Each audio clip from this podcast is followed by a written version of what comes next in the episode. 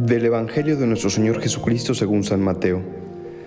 En aquel tiempo Jesús dijo a sus discípulos, Pidan y se les dará, busquen y encontrarán, toquen y se les abrirá, porque todo el que pide recibe, el que busca encuentra, y al que toca se le abre. ¿Hay acaso entre ustedes alguno que le dé una piedra a su hijo si éste le pide pan? ¿Y si le pide pescado, le dará una serpiente? Si ustedes, a pesar de ser malos, saben dar cosas buenas a sus hijos, con cuánta mayor razón el Padre que está en los cielos dará cosas buenas a quienes se las pidan. Traten a los demás como quieran que ellos los traten a ustedes. En esto se resumen la ley y los profetas. Pidan y se les dará, busquen y encontrarán, toquen y se les abrirá. ¿Cuántas veces hemos escuchado este Evangelio o lo hemos leído e incluso reflexionado? Y pues no sé por qué razón a veces somos tan, pero tan necios o tan racionalistas que decimos, no, no, a ver, pues sí es verdad que puedo pedir, pero en realidad pues no va a pasar, porque pues no, no puede ser. Como que mm, nuestra fe es tan endeble, tan pequeña, que desconfiamos de Dios. No creemos que de verdad Él nos pueda dar, que Él nos pueda abrir a aquello que estamos buscando. Y es una experiencia definitivamente muy humana. Lo que pasa es que muchas veces pedimos incorrectamente o no pedimos lo que nos conviene. Ya se los he dicho en otras ocasiones. Em, la respuesta de Dios a nuestras peticiones, a nuestras oraciones, va en tres em, vertientes. ¿no? La primera es, tú le pides algo y Dios te dice, sí, con mucho gusto, aquí está. La segunda es tú le pides algo y Dios te dice, eh, no, todavía no, todavía no es momento. Y la tercera es tú le pides algo y Dios te dice, no, porque tengo algo preparado mejor, tengo algo más grande para ti. Nosotros los sacerdotes creo que somos eh, testigos de esto. Seguramente muchos de ustedes, los que me escuchan, también han sido testigos en sus vidas de cómo el Señor ha actuado de manera increíble, descarada, insospechada en sus propias vidas y en las vidas de los demás.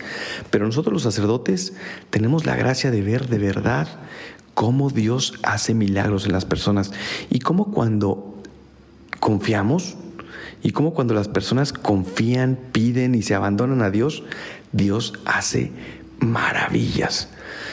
Entonces, este Evangelio es una llamada a la confianza y es una llamada al que volvamos a la oración, a la petición, porque muchas veces sucede que después de muchos años de haber estado cercanos a la iglesia, de haber hecho según nosotros, las cosas bien, de habernos acercado em, a los sacramentos o a un grupo de oración o a un apostolado, y de pronto las cosas no suceden como nosotros queríamos y nos desanimamos.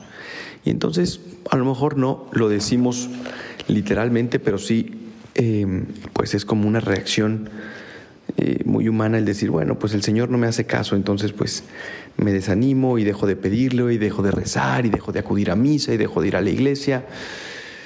Y, y es precisamente ahí donde se mete el enemigo, el chamuco, y nos desanima.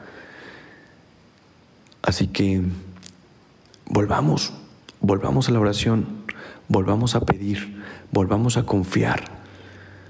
Hoy es un buen día para ponernos de rodillas delante de Jesús, delante de la Eucaristía, delante de una imagen, de un crucifijo y escudriñar en nuestro corazón qué le queremos pedir a Dios, qué le quieres pedir a Dios.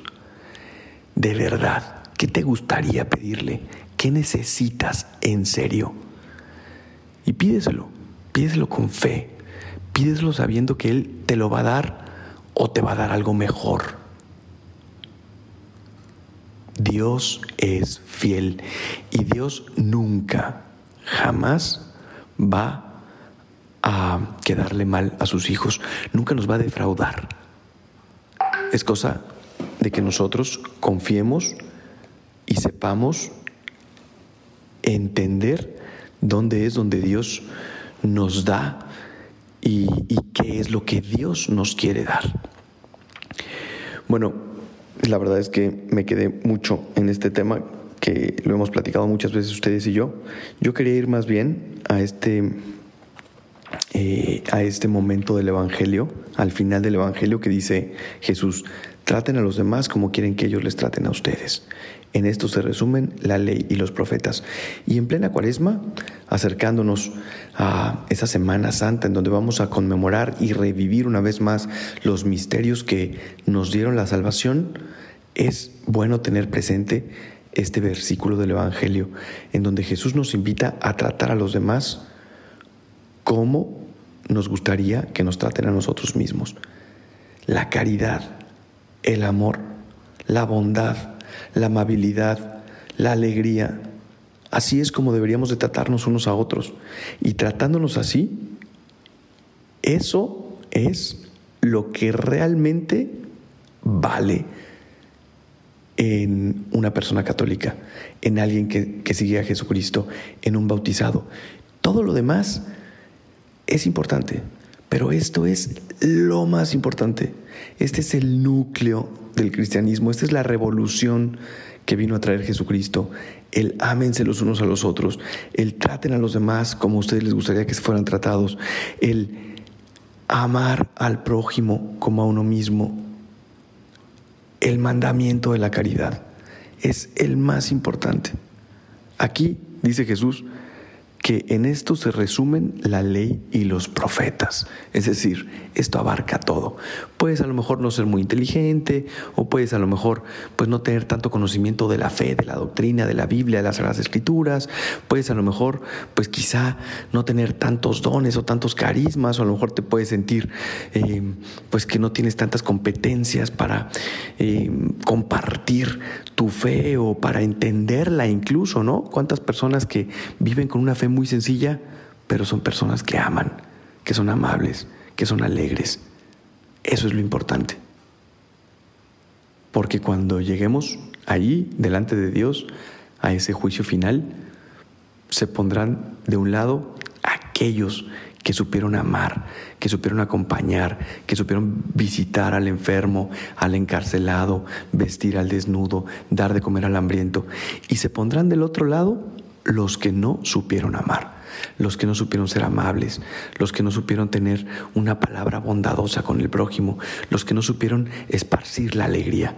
Así que en esta cuaresma, a lo mejor muchos propósitos, a lo mejor...